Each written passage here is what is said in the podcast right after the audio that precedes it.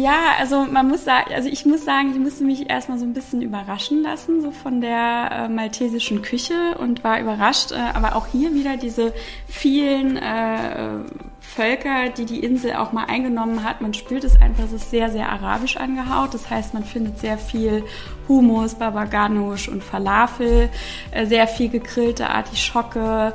Äh, und das äh, fand ich ganz spannend. Also hätte ich irgendwie gar nicht mit gerechnet, aber klar, ja, der arabische Einfluss ist ganz klar zu spüren. Und es ist auf einem hohen Niveau doch wirklich sehr genussvoll.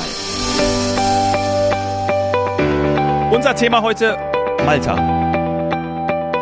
Herzlich willkommen zum Windrose Luxusreisen Podcast. Mein Name ist Dominik Hoffmann und mir zugeschaltet sind Windrose Reisedesignerin Maxi und Luxusreisen-Expertin Lara. Hallo ihr zwei. Hallo. Hi.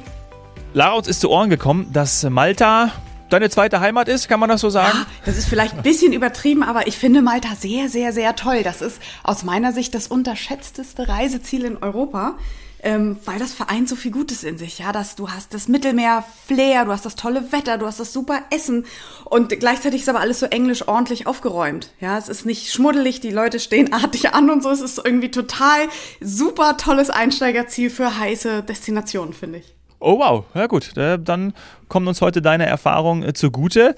Maxi, wann bist du das letzte Mal auf Malta gewesen? Oder zum ersten Mal? Ich weiß es nicht. Ja, tatsächlich kann ich jetzt ganz frisch äh, aus Mai 23 berichten. Ich war äh, ein paar Tage beruflich für unsere Gäste vor Ort und äh, wollte mir mal einen eigenen Eindruck verschaffen und war überrascht, weil man hat ja so ein bisschen im Kopf äh, Sprachkurs oder Abifahrt, aber äh, Malta, ja, Malta, ja, es ist so, ne? Also ja. Malta ist für mich immer klassisch Englisch Sprachkurs. Auf geht's nach Malta, aber Malta ist natürlich weitaus mehr als das. Also erstens äh, eine super kleine Insel, die Dominik so groß ist wie München. Oh. Also du hättest eine super Orientierung, eine ja. super äh, Heimspiel. Super genau Heimspiel.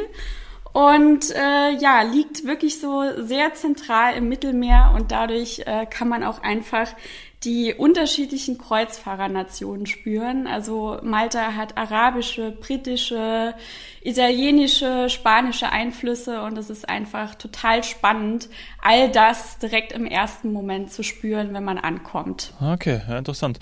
Und äh, wie komme ich am besten hin aus München, Hamburg, Berlin, Frankfurt? Also aus München ist natürlich easy, aber auch von den anderen großen Flughäfen auch. Man äh, fliegt am besten, Flugzeit circa zwei Stunden 40 je nachdem, man kann natürlich, wenn man jetzt zum Beispiel auf Sizilien vorher war, auch mit der Fähre übersetzen. Mhm. Das dauert dann nochmal so anderthalb bis zwei Stunden oder innerhalb einer Kreuzfahrt natürlich auch nochmal ein ganz anderes Anreisekonzept. Aber ansonsten ganz klar das Flugzeug. Okay, aber es ist auch so, dass Malta ja als alleinige Destination absolut zieht. Darüber sprechen wir heute auch. Aber diese, weil du mich gerade drauf gebracht hast, diese Kombi äh, Sizilien, mhm. Malta, das ist ja wahrscheinlich auch nicht unüblich. Das ist eine super schöne Kombi. Äh, ich hatte auch mal einen Gast, für den ich das organisiert habe, der war total begeistert, weil man auch so ein bisschen diesen Kontrast hat, äh, in zwei verschiedene Welten eintaucht und äh, mit äh, Malta ist natürlich auch äh, sehr, sehr historisch geprägt, hat aber auch zwei äh, entspannte Schwesterninseln, äh, also zum Beispiel die Insel Gozo oder auch Comino. Comino ist unbewohnt. Da lebt nur ein so ein, äh, ein Mann, der irgendwie selbst sich das, äh, da sich so seine eigene Welt geschaffen hat und nur die Touristen zwischendurch betreut und Gozo lädt zum Entspannen ein. Also von daher eine ganz nette Kombi, wenn man auf Sizilien eine tolle Rundreise hat mit viel Input und dann nochmal auf Malta so die Seele baumeln lässt mit mhm. Gozo. Schön. Hast du das in der Kombi auch schon mal gemacht, Lara? Nee, für mich ist Malta tatsächlich ein Standalone-Ziel, weil das so viel zu bieten hat. Das ist ja auch kulturell hochinteressant. Also wenn man sich so ein, so ein bisschen für Geschichte und vor allem Kreuzritt, da ist natürlich ein ganz großes Thema auf Malta interessiert, ähm, dann ist das toll. Ja, Okay. Da gibt's genug zu tun und zu sehen ja, für einen ganzen Urlaub. Ich verstehe, ich verstehe. Das ist ja auch gut so, ja. Und ähm, ich komme an in der Hauptstadt, Valletta. Das habe ich gelernt. Richtig, Max? Ja, du kommst ja. an. Äh, Im Optimalfall, was ich ganz schön finde, das hat mich auch total beeindruckt. Der erste Eindruck, wenn man vor dem großen Hafen mit Blick auf die Festungsmauern von Valletta blickt, äh, wirkt so ein bisschen wie Venedig. Ne? Also man hat mhm. überall die kleinen Luzu, das sind maltesische Boote, mit denen man dann zur Hauptstadt übersetzen kann, was ich auch gemacht habe, fand ich auch total schön. Es hat leider geregnet, aber ich glaube, bei schönem Wetter ist es eine super tolle Sache. Man kommt an in den Upper Gardens, das ist eine, äh, gar, äh, eine, eine, kleine Parkanlage oberhalb der Upper Stadt. Upper Gardens, okay. Dachte schon, wir sind jetzt hier genau. in New York City oder so. Upper Gardens, ja. Genau, Nicht Upper Baraka Gardens heißen die, die sind wunderschön. Genau. Oh, klingt super, toll. super schön. Und dann sollte man sich erstmal, bevor man dann äh, durch die äh, engen Gassen mit Barockfassaden und bunten Fenstergiebeln schlendert, mit einem Kini erfrischen. Das ist ein maltesisches Nationalgetränk und wer den Bitterino aus Italien liebt, der wird ah. auch den Kini lieben. Und dann kann ich nur empfehlen, weiter zu schlendern. Also nur mal noch mal, um kurz zu erwähnen, äh, Malta war auch 2018 Kulturhauptstadt. Hm. Also sprich, Malta hat super viele Museen, Paläste, prachtvolle Kirchen. Eine der bekanntesten ist die St. John's Co. Cathedral und die ist einfach, also die, das Innere, das ist aus der Zeit des Hochbarocks und ist super kunstvoll und reich dekoriert. Ich glaube, äh, da kann man sich nicht satt sehen. Es ist eine ganz spannende Kirche. Also da bin ich total bei dir, weil ganz ehrlich, äh, ich bin kein Kirchengucker, überhaupt nicht, ja, finde ich, find ich nicht interessant. Ja. Und die sieht ja von außen relativ unspektakulär aus, muss man sagen. Total. Man erwartet und eigentlich nichts. atemberaubend, sobald man da reinkommt, oder eine eine Pracht, eine überbordende Pracht vom Fußboden, die Wände, die Decken, alles unfassbar schön. Also da war ich wirklich sprachlos. Mhm. Ja, das kann ich nur bestätigen. Also ich habe auch relativ wenig erwartet und wurde dann total überrascht. Ja, also ist, eine, ist auf jeden Fall ein Besuch wert, auch wenn es natürlich ein Touristenmagnet ist, aber super spannend. Mhm. Genau. Ist, ist es ein Ganzjahresziel eigentlich, Malta? Oder? Du kannst es ganzjährig auf jeden Fall mhm. bereisen. Es empfehlen sich äh, trotzdem die Monate so Mai bis Oktober. Äh, ist immer noch äh, im Mittelmeerraum ja. und dort hat man dann einfach so die angenehmsten Temperaturen. Ich sag mal so zwischen 24 bis 28 Grad. Aber natürlich kann man auch zu den späteren Herbst- oder Frühjahrsmonaten reisen. Das geht natürlich auch mit etwas frischeren Temperaturen. Okay. Wo so der Klassiker. Genau, also im, im Hochsommer wird's auch schon mal gern heiß. Für, für einen Cityurlaub finde ich persönlich immer die Randsaison schöner. Oh ja. Ein bisschen Frühjahr ja, oder stimmt. Herbst. Ähm, aber du hast recht, im Grunde genommen kann man das fast immer bereisen eigentlich. Mhm. Hab, ja, das ist ein Ganzjahresziel. Ja, ja.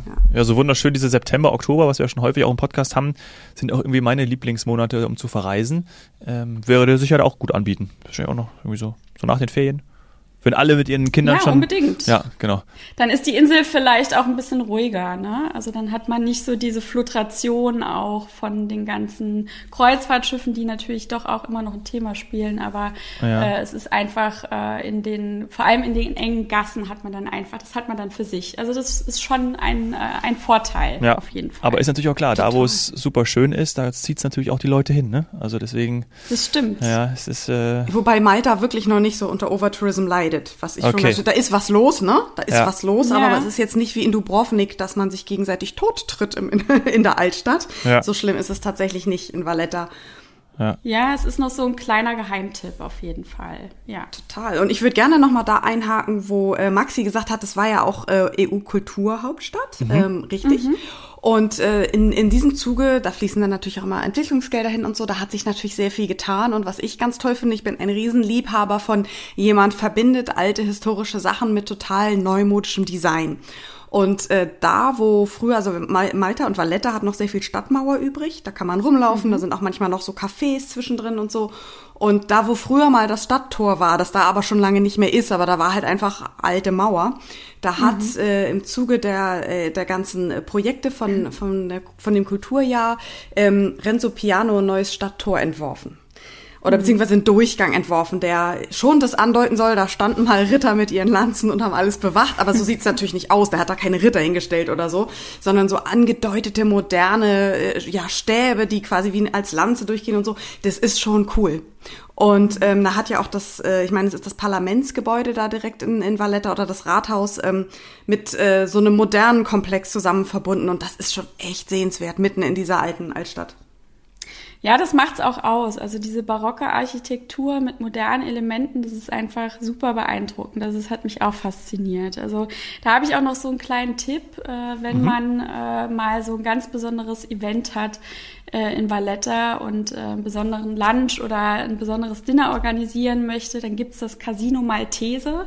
Das hat mich total beeindruckt. Äh, das ist mit Blick auf den St. George Square und Republic Square in einem historischen Gebäude mit äh, prächtigen architektonischen Merkmalen und man fühlt sich irgendwie in so eine abgefahrene ehemalige Kaiserzeit versetzt und kann dann mit einem wirklich super tollen Catering von Corinthia. Das ist eine sehr, sehr hochwertige Hotelfamilie, die ihren Sitz auf Malta hat sich da äh, quasi äh, verköstigen lassen und das ist was ganz Besonderes. Also das hat mich total beeindruckt und das versetzt einen wirklich auch in so eine ehemalige Zeit, die man dort ganz klar spüren kann. Ja. Klingt auch danach, als ob es gut geschmeckt hätte, Maxi. Es hat super geschmeckt. Es hat super geschmeckt. Was gab's da? Gibt es so das typische maltesische Gericht? Ja, also man muss sagen, also ich muss sagen, ich musste mich erstmal so ein bisschen überraschen lassen, so von der mhm. äh, maltesischen Küche und war überrascht, äh, aber auch hier wieder diese vielen äh, Völker, die die Insel auch mal eingenommen hat. Man spürt es einfach, es ist sehr, sehr arabisch angehaucht. Das heißt, man findet sehr viel Hummus, Baba Ganoush und Falafel, äh, sehr viel gegrillte Artischocke, und das äh, fand ich ganz spannend. Also äh, hätte ich irgendwie gar nicht mit gerechnet, aber klar, ja, der arabische Einfluss ist ganz klar zu spüren. Und es ist auf einem hohen Niveau doch wirklich sehr genussvoll. Ja, naja, gut. Lara, was, was ist dir da noch? Was, was, was hängt, ist so an deinem Gaumen hängen geblieben? Kann man das so sagen? Ich weiß nicht, aber was, an was erinnerst du dich noch, was, was, was dir gemundet hat? Ähm, ja, gute Frage. Ich weiß gar nicht, ob ich mich an bestimmte Gerichte so gut erinnere, als vielmehr an die Locations. Ähm, oh ja. Meine zwei absoluten Highlights, und das kennt kein Mensch, das ist wirklich ein mega Geheimtipp. Mein, meine damalige Stadt, Stadtführerin hat mich dreimal gefragt, ob ich da wirklich hin will, weil da nie ein Tourist nachfragt. Und das sei ja aber so schön. Ähm, es gibt äh, äh, den äh, Palazzo Parisio, äh, bisschen, bisschen weit ab vom Schuss. Da muss man sich wirklich hinbringen lassen oder ein Taxi hinnehmen. Ähm, das ist ein äh, Privathaus äh, einer adligen Familie, einer alteingesessenen adligen Familie dass die äh, letzte äh, Baronin, die leider kürzlich verstorben ist, aber ihre Kinder tragen dieses Erbe jetzt fort, hat den wunder, wunder, wunderschön restaurieren lassen und eben für die Öffentlichkeit äh, geöffnet. Ähm, und da ist eben unter anderem ein Restaurant drin ähm, und die haben hinten Gärten, die sind zum Niederknien schön, ähm, wo man eben auch frühstücken kann. Ähm, und dieses dieser Palazzo Parisio, das ist mit das Schönste, was ich je gesehen habe. Mein Mann ist da durchgelaufen und hat gesagt, wieso kennt es keiner? Wieso, wieso promoten die sich nicht? Das ist ja sensationell, da kann ja Schloss Neuschwanstein einpacken. Ähm, mhm. Das ist tatsächlich atemberaubend schön. Ähm, das ist mir in Erinnerung geblieben und natürlich in äh, Medina, ich glaube, da, da kann Maxi auch noch einiges zu erzählen. In der Stadt Medina ähm, ist ja ein äh, wunderschönes Sterne-Restaurant in einem ja. ähm, Fünf-Sterne-Hotel äh, wo unter anderem auch, als sie noch glücklich waren, Brangelina äh, ah. zumindest geurlaubt haben, ich glaube ja. sogar geflittert. Oh. Ähm, und das Essen, das ist natürlich mega, mit einem Blick über die ganze Insel. Das ist Wahnsinn. Okay. Ja, Maxi? also Medina ja? sagt vielleicht dem einen oder anderen was aus der ersten Staffel von Game of Thrones. Äh, die wurde dort nämlich gedreht und äh, es ist ah. wirklich eine super imposante mittelalterliche Stadt, die auf einem Hügel thront. Und äh, man kann innerhalb der Stadt wirklich so was Labyrinth-ähnliches entdecken, äh, was dazu diente, um also die wollten damals gegnerische Angreifer damit verwirren. Und äh, ja, es ist einfach ein super schönes Stadtbild. Man sollte dort auch auf jeden Fall abends hinfahren, weil es dann ganz toll beleuchtet ist. Und was mich persönlich beeindruckt hat, was dort möglich ist und man so an anderen Plätzen in bestimmten Destinationen nicht machen kann, man kann diese, diese Plätze in Medina privat anmieten und zum Beispiel für einen tollen Aperitif vor dem Dinner, Champagner empfangen und so, und, und, und so weiter anmieten und dann zu einem exklusiven Dinner übergehen. Äh, ich äh, durfte äh, das Essen in dem, dem Medina genießen, was mich total beeindruckt hat. Äh, das hat das, das Restaurant hat einen super tollen Innenhof äh, mit romanischen Elementen und ist auch mit einem äh, Michelin-Stern ausgezeichnet. Also Medina sollte man auf jeden Fall mal besucht haben. Und ein kleiner Tipp, also auf Malta ist ja durch die britischen Einflüsse auch Linksverkehr. Man sollte geübt sein im Autofahren, im Linksverkehr. Und wenn man da, sich das allerdings nicht zutraut, dann könnte man zum Beispiel mit einem traditionellen Oldtimer zum Dinner nach Medina fahren. Also das ist ein besonderes Highlight und lässt einen wieder mal in eine andere Zeit versetzen. Das klingt gut. Ja, bevor man sich immer diese zwei, drei Tage an die Linksfahrt gewöhnt, lieber fahren lassen. Ja, vielleicht auch sicherer. Ja, ich, genau. ich erinnere mich daran, dass ich äh, laut geschrien habe, als ich das erste Mal in einen unerwartet auftauchenden Kreisverkehr fuhr und plötzlich alle falsch rumgefahren sind. Das war schlimm. Von daher bin ich dabei, euch lasst lieber die Profis fahren. Ähm, aber ich finde, genau. da würde ich noch mal gerne drauf zurückkommen. Da hat Maxi was ganz Wichtiges gesagt. Medina wird ja auch die sogenannte Silent City, also die leise Stadt genannt, ähm, weil Autos sind da verboten. Die wenigen Autos, die genau. man sieht, gehören eben wichtigen, äh, also entweder wichtigen Einwohnern oder ich sag mal sowas wie der Post oder dem Apotheker. Ja. Ähm, man systemrelevant da, könnte man, haben wir gelernt. Systemrelevant, ja. genau. Man selber kann sich da aber zu seinem Hotel oder zu seinem Restaurant äh, bringen lassen von einem, von einem Chauffeur. Da gibt es tatsächlich Anbieter, die haben spezielle äh, Erlaubnisse. Ähm, und was das Schöne ist nachts, du hast es schon gesagt, es ist sensationell schön beleuchtet, aber vor allen Dingen, es ist noch leiser und es ist noch leerer. Da sind die alle weg, weil es gibt in Medina genau. selbst nur ganz wenige Unterkünfte. Mhm. Und da sich einfach mal aus so einer Bar ein schönes Glas Wein zu holen und sich verbotenerweise machen aber trotzdem alle ähm, auf die Stadtmauer zu setzen und auf das Funkeln. Man guckt von da über die ganze Insel, man sieht die Lichter funkeln, es ist komplett leise, ein leichter Sommerwind äh, weht einem so ganz lau um die Nase. Das ist unglaublich schönes Erlebnis und wahnsinnig romantisch. Ja. Würde ich jedem empfehlen. Mhm. Absolut romantisch. Und war auch ehemalige Hauptstadt. Ne? Also vor Valletta war Medina die Hauptstadt von äh, Malta. Das genau. klingt alles wie eine ganz große Filmkulisse. Mhm. Also das ist äh, ja. Unbedingt, da sind wir auch schon beim passenden Thema. Also Malta ist ein weltweit ein beliebter Drehort. Also es ist auch einfach durch diese, wie ich eben schon gesagt habe, durch die unterschiedlichen Einflüsse der Kreuzfahrernationen kann man auf Malta verschiedene Drehorte inszenieren. Also ich weiß nicht, ob euch zum Beispiel der Film Munich was sagt aus 2005, Dominik. Ich wollte gerade sagen, ähm, äh, leider nein, aber. Hm. Okay, ich bringe dich mal nicht in Verlegenheit. Ja, danke. Jedenfalls werden dort verschiedene Drehorte inszeniert, also zum Beispiel Rom, Kreta, Israel, Paris mhm. und auch Malta. Und äh, da sieht man halt einfach, dass man irgendwie zu jeder Zeit, zu jeder europäischen Stadt was finden kann auf Malta, was super spannend ist. Und wenn man noch nicht genug hat äh, von der reinen Kulisse Maltas, dann kann man auch die Filmstudios besuchen. Ah. Und die sind darauf spezialisiert, Über- und unter Unterwassereffekte zu schaffen. Also man hat da quasi ein riesiges Tankbecken, was äh, direkt vor dem Meer quasi platziert ist und das wird dann mit Wasser befüllt und dort werden dann äh, Stürme mit Booten inszeniert, Untergänge und äh, ja, da haben, haben sich schon so einige äh, weltbekannte Szenen abgespielt. Und was für Familien auch ganz toll ist, ist das Popeye Village. Dort wurde nämlich Popeye gedreht. Ihr erinnert euch an den Typen mit der Pfeife im Mund und, und dem Spinat. Äh, dem Spinat. Ja. ja. genau. Und äh, damals äh, verfilmt mit Robin Williams. Und das ist natürlich auch ganz spannend, da einfach mal durchzugehen und äh, in diese äh, ja, Fabelwelt abzutauchen. Ja. ja. Das heißt, mit ein bisschen Glück findet man auch vielleicht den einen oder anderen Star, wenn man mal dort urlaubt. Ne? Ja. ja. es gibt viele Stars, die bei den Dreharbeiten sich in Malta verliebt haben und auch immer wieder von Zeit zu Zeit dort sind oder sich gerade von einer, bei einer Drehpause mit einem Kini und Pastizi erfrischen. Also ja, wenn man Glück hat, dann kann man auch mal den einen oder anderen Schauspieler treffen. Ja. Okay. Malta, das Hollywood des Mittelmeers. So können wir es bezeichnen. Absolut. Könnte man so sagen, ja. Maxi, du hattest auch Gozo erwähnt. Das ist ja auch sehr spannend und vielen auch schon ein Begriff. Mir unter anderem auch, obwohl ich noch nicht da gewesen bin.